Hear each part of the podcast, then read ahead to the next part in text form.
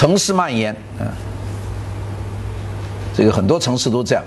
你现在这个其实是汉城，但是要不说的话，你都搞不清楚是哪个城市。这全全世界的城市都这样，一大堆住住宅楼，外面有一大堆这样的贫民窟样的蔓延，不断不停的往外蔓延。东京也是这样，呃，滚动的扑出去，高速公路夹在里面。香港朝上蔓延。我我我们举了一些极端的例子了，是吧？但是都是真实的。你们，你你到太平山上能看见什么？再过几年，连恐怕连维多利亚湾都看不见了，这楼全挡住了。这不断不断的往上做，嗯，这个还有美国做法，洛杉矶水银泻地，不做高楼。每家一栋洋房，所以这个城市超大，三百公里一个城市，你看就这么大，你说你的土地你怎么办？新的这个住宅，这美国新住宅就这样，先把路一做好，一栋一栋的摆上去，嗯，这个中国没没法学，没法学，就是土地资源很大，美国根本用不完。洛杉矶今年好像也很缺水。缺水，这整个缺水，两年两年以来都缺水，嗯，你看那个地上都是黄的，就知道缺水。有水的时候它是自动喷灌，都是绿绿绿草悠悠。现在不许浇水嘛。北京的商业中心，那个是这个国贸附近，新加坡，真没区别。我其实说一个个给你们看，不说就真不知道是什么地方。巴西，你看，你说是三亚，很像啊，嗯，没什么区别，一模一样。呃，解构主义，扎哈迪的在广州，这个大家可以去看演出。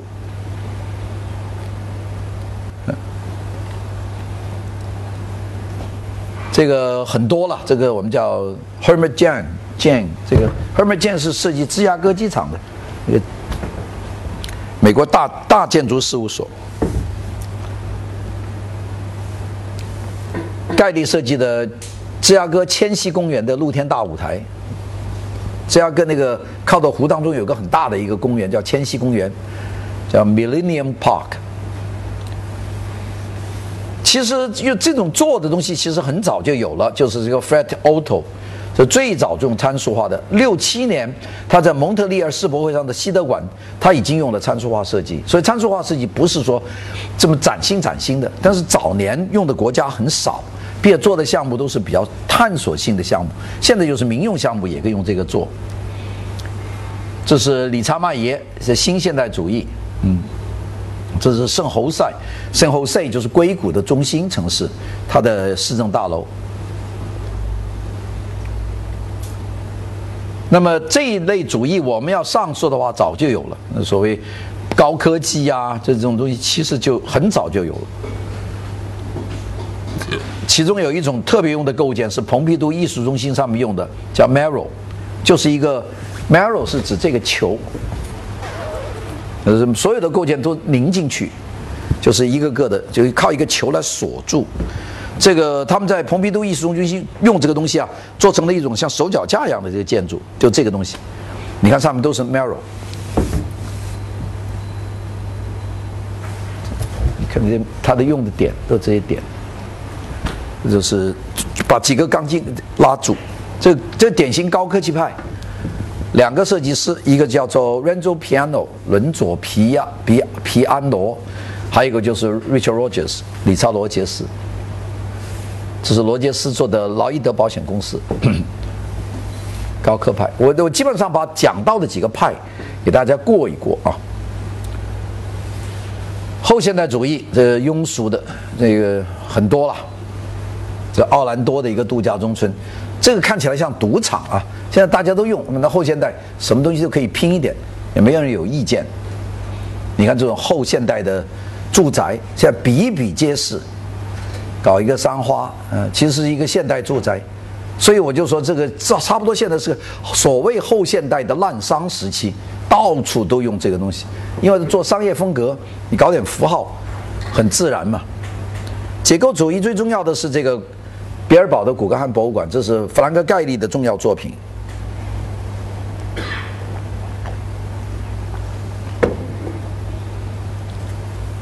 这个在巴黎你们可以看见这个公园里面有些构造。彼得艾斯曼就刚才我写那个名字纽约五人的一个在俄亥俄设立的一个这是后现代后现代。解构主义。这个是盖利最早的一个解构主义建筑，呃，在德国，呃，维特拉设计博物馆，它是一个家具公司，这里面陈列了很多家具，他设计这个博物馆。还有民族画，民族画也有很多国家早就地域化。呃，最早我见到是韩国这个金浦国际机场，这个机场现在在汉城原来是用这个机场，现在搬了，搬到呃银仁川机场，这个就用的少。这是我去汉城的时候，在这个机场有一个大大的一个屋顶的面，这是咱们中国的国家主义和地域主义，这个一个大斗拱。但是很很多国民很喜欢呢，你不要我们搞设计的人说不喜欢，老百姓觉得很很酷啊。现在老百姓的认知跟设计师很不一样，呃，老百姓喜欢艳俗易懂啊，就是那种呃国家主义、民族民族煽情，老百姓很受这一套。当然还有一些就是找这种呃用传统的风格来改造现在的建筑，这种主要是度假村呐。呃，精品酒店呢比较多。我我这个有一章专门讲这个，这个就不讲了。这印度尼西亚的巴厘岛是具有世界上最好的这些作品，有很多设计师不是印度尼西亚人呐，澳大澳大利亚人呐，新加坡人呐，英国人呐等等，都在这里做了很多。这是其中的一个啊。你看这个，这是新加坡设计师贝德玛设计的瑞瑞士俱乐部路，在新加坡这个建筑。这种利用每个地方的风格来重新演绎现代建筑和现代产品，是现在的一股浪潮。也就是说，新地域主义就是要找到新的地方的一些特点，用现代的手段来表现。产品设计也也出现了有这个浪潮。你看这个印度国家手工艺博物馆，就完全用印度民间的呃一些方法，石头啊、木头啊来建构。并且整个环境也做得很低调。这个印度的泰姬玛哈尔酒店，民族复古主义。这个酒店前年出了一个大事，就是有几个孟加拉人拿了枪进去，打死了很多住客，呃，从海上过来的。那这个这个是顶级酒店了，打死都是欧洲人，所以那个挺震惊的。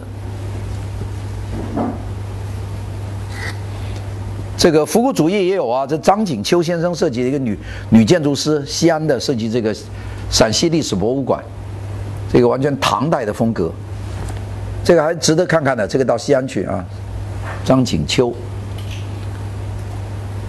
有些是呃民族主义和现代主义结合的，太古曼谷的半岛酒店，印度尼西亚最多了，这个卡尔顿度假度假酒店。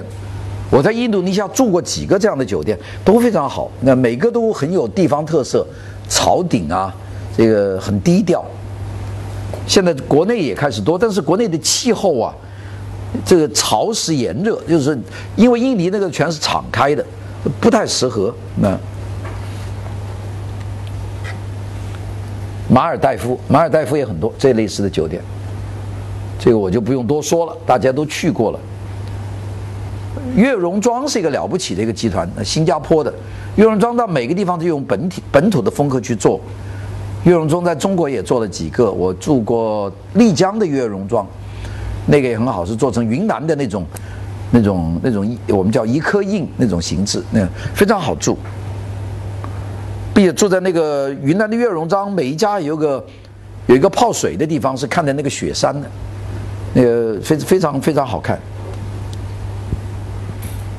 最早用中国的方式改造是吴良镛先生改造北京的菊儿胡同，这个是得的奖的。但这个菊儿胡同改造方案呢，最大的问题是当时胡良镛先生没有考虑停车场，所以呢，这个地方是改造的很有很有四合院，但是三层楼改造的很好，但是没有办法停车，所以这也就成了一个一个一个一个问题，因为每家都有车，这地方挺可爱的，我走过几次，当时还真是可以买。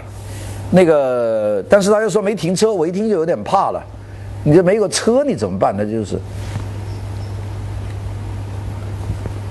在日本也有很多人做这个，这一个餐厅啊，这个是也是用这种民族的东西和现代的东西结合，所以现在有很多人努力用民族主义和现代主义结合，还有新加坡的。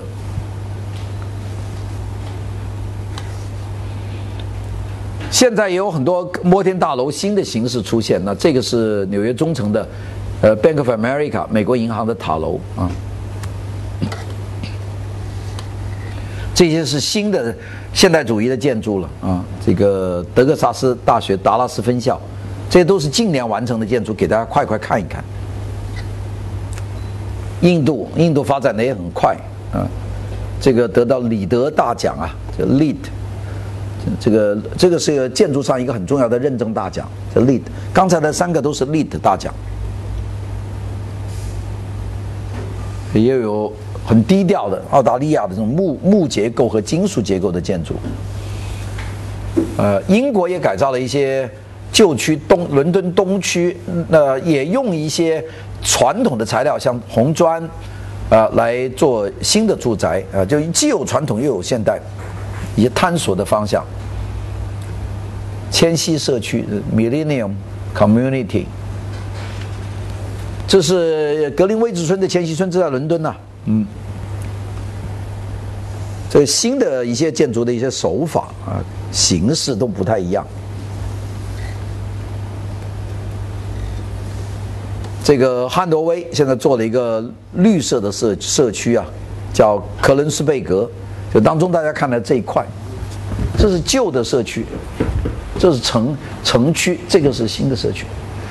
他们不但是在说，他们真的做，所谓什么可持续的社区，他们这是一个个的做。这是它里面的那个社区里面的情况，清水，绿化水准很高。瑞典，瑞典每年有个住宅建筑的一个竞赛。在马尔默，瑞瑞典的一个城市，那每年就有几个设计师，这是其中的一个，叫绿色社区，是零一号，这芬兰的生态区，很多了，北欧那他们每个国家都在搞这种绿色生态区。荷兰，荷兰这个我去过，非常有趣啊，这个它是原来是一个废弃的码头区，有由荷兰的建设部，呃，出来组建。开发商去组做了一些可住宅的，每家都有个小码头，这一个废没有废弃的一个码头，把它改成一个住宅区，还是很高级的。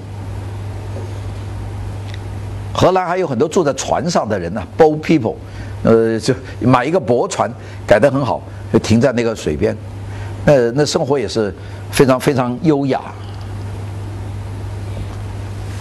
这个很特别，这个用泥砖，那是美国的。泥砖就是 adobe，就是干打垒，就是没有烧结的砖，就泥。因为这个地方不下雨啊，呃，所以泥砖就能用。泥砖的好处就是它能够保暖，能够防寒，很厚。这个是美国的，用现代现代技术在做泥砖的这个建筑，这个生态村。也有很多人用各种方法来做了啊。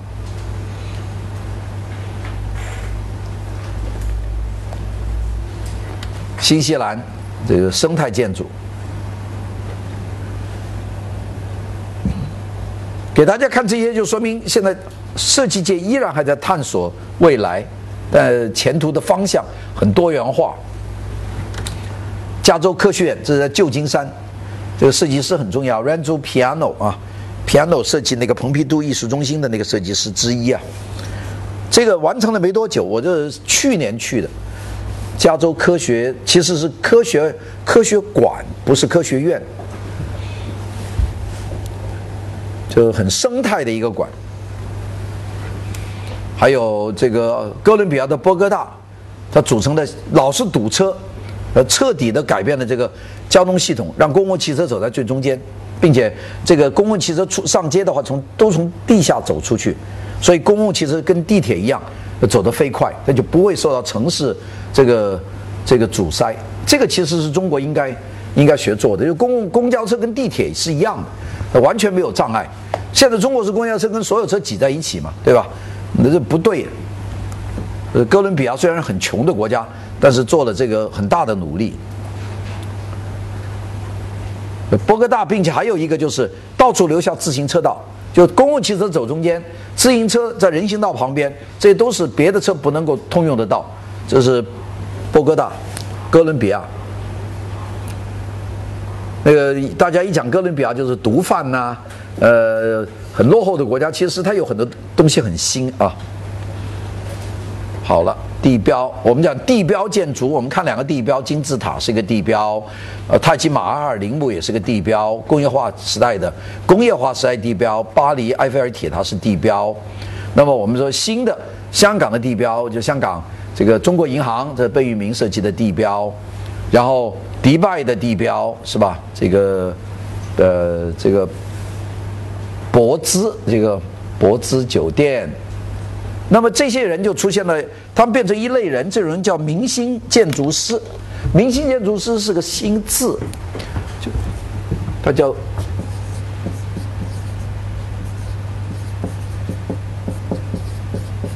他叫 star architect，两个字，你看这边是 star 明星。后面这个字是建筑师，看到吧？呃，合在一起。我们这个时代就是创造了很多明星、明星建筑师和明星设计师啊，他们来做，这就是明星设计师的典型。这弗兰克盖里的瓦楞纸家具，那个明星的东西，所以卖的很贵啊，并且是名家设计。呃，我们再看看，他就这种设计师就可以给他巨大的自由空间，因为他是明星嘛。啊，菲利普斯达克都属于这种人。这盖利是一个，他设计的西雅图音乐体验中心，设计的迪士尼音乐中心，呃，洛杉矶的，就在他们那里预算就可以比较宽松，并且呢对形式没有什么追求啊。他设计的麻省理工学院的这个一个中心塔楼，就是一堆一堆一堆破烂一样。但是明星，这就叫做设计里面的明星设计师现象啊。是弗兰克盖利的纽约的 IAC 大楼，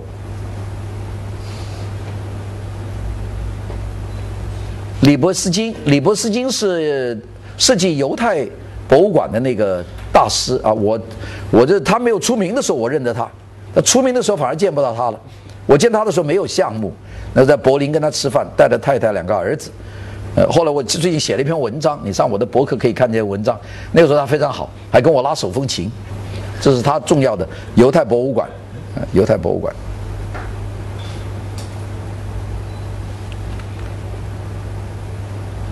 这墙上都像一些鞭痕呐，像鞭打的痕迹。他也设计了旧金山当代犹太人博物馆。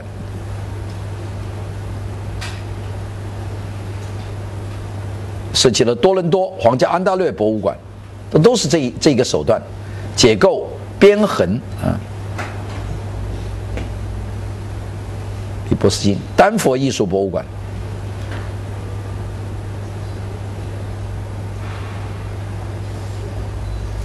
李波斯金也参加设计的纽约世贸中心的第一号塔，就是那个九幺幺炸掉的那个地方，他做了五个塔，那其中有一个是他做的。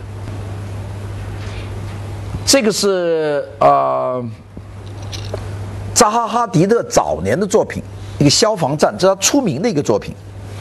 哈迪的伊拉克女人，在在英国读书，呃，但是有很多空间想象能力。最后最早的做的这个消防站，做了路易斯·罗森泰尔艺术中心。他早年的东西还是比较收敛，到后来他变得越来越大。这是罗森泰尔当中的这个叫城市地毯。后来又设计了一个科学军中心，叫凡诺科学中心。又设计了一个火车站，是德国的凡克堡巴恩火车站。然后就设计了广州大剧院，这个是他他近年来体量最大的一个建筑啊。荷兰舞剧院。我们这样过过看几个重要的，这个是另外一个设计所 OMA 啊，他规划的一个社区，在法国这这个地方我去过，在巴黎。光是早年的，也有些不同的。这是一个葡萄牙设计师，这个 C 长这个人名气很大，但是在中国的从来没有过项目。这个 C 长，这个也是一九七六年柏林的国际建筑展览，展览的彼得埃斯曼，大家记得我刚才讲后现代主义的那位人吗？纽约五人的其中的一个。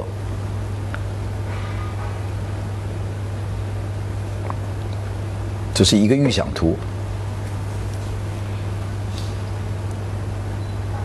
这是旧旧市区的改造，这个改造其实很很不错的啊。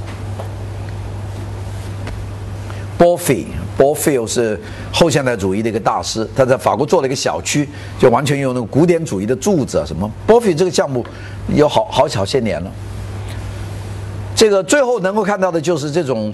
新的开发区，呃，我们说这个新的社区的开发的一个立足点就是行人亲和。所谓行人亲和，就是说所有的家庭，你走到最远的方便点，所谓方便点就是邮政局啊、超市啊，这距离不超过十五分钟。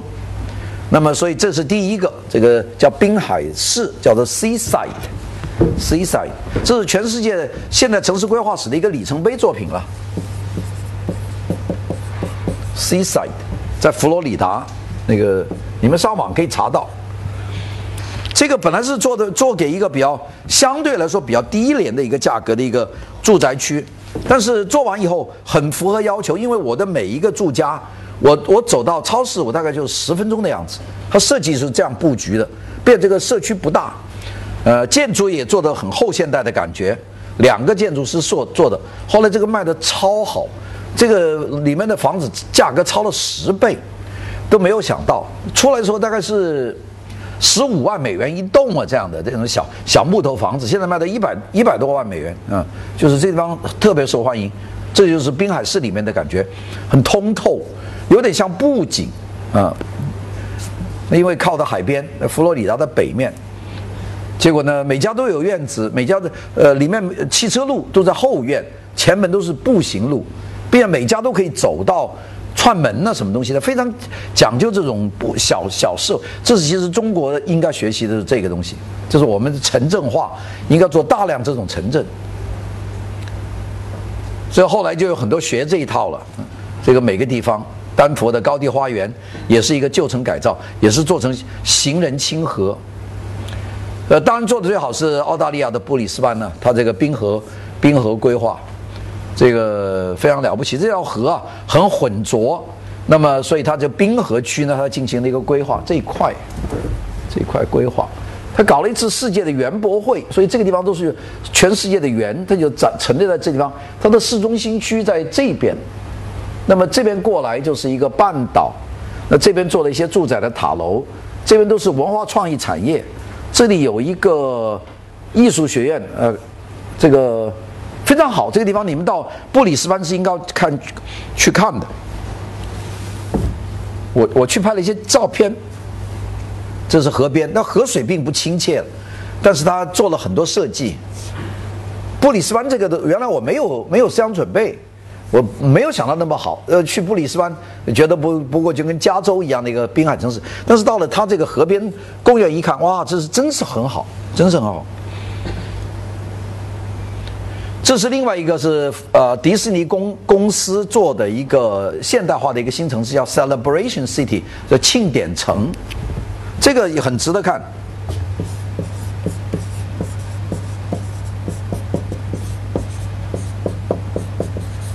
Celebration City，庆典市，也是做得非常宜人。哎呀，现在做城市真是不要做密集大楼。他们的现在城市真是一个个非常可爱，里面有社区中心啊，有步行的商店呐，呃，汽车都不在路上的多见呢，都收在后面呢，然后都有冰水啊，都并且体量都很小，就是一个城大概住一两万人的样子，大家都认得，所以都都朝这个方向发展。只有我们现在就是不断的做那种超大城市，呃，现在越来越大，是吧？北京叫做什么京京京。沪啊，京津冀啊，什么的，什么同城，哎呀，不得了，听了就怕。你说我在广州住了多少年，我现在不敢进广州，因为这太太可怕了，人乱了。这个庆典城，你看那街道做的像个美国十九世纪的街道，这是迪士迪士尼公司投资做的，呃，尺度都非常的宜人，很舒适。我就我就不知道这为什么外国的建筑运动，中国什么都学，唯独这个新都市主义，这个叫新都市主义啊，New Urbanism，New Urban。我们把都市分分一个叫 Urbanism，Urban，这是都市主义，然后 Suburbanism。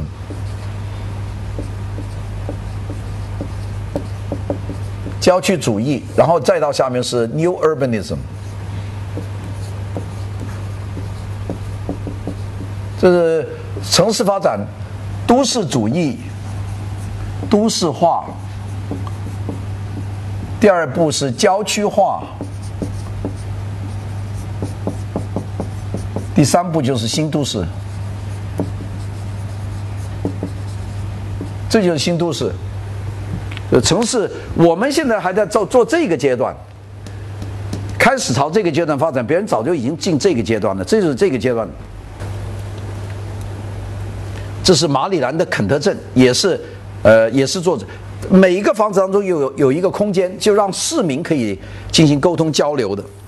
马里兰就华盛顿，在华盛顿上班的人都住在这里。这个 Kentland，这个我也去过。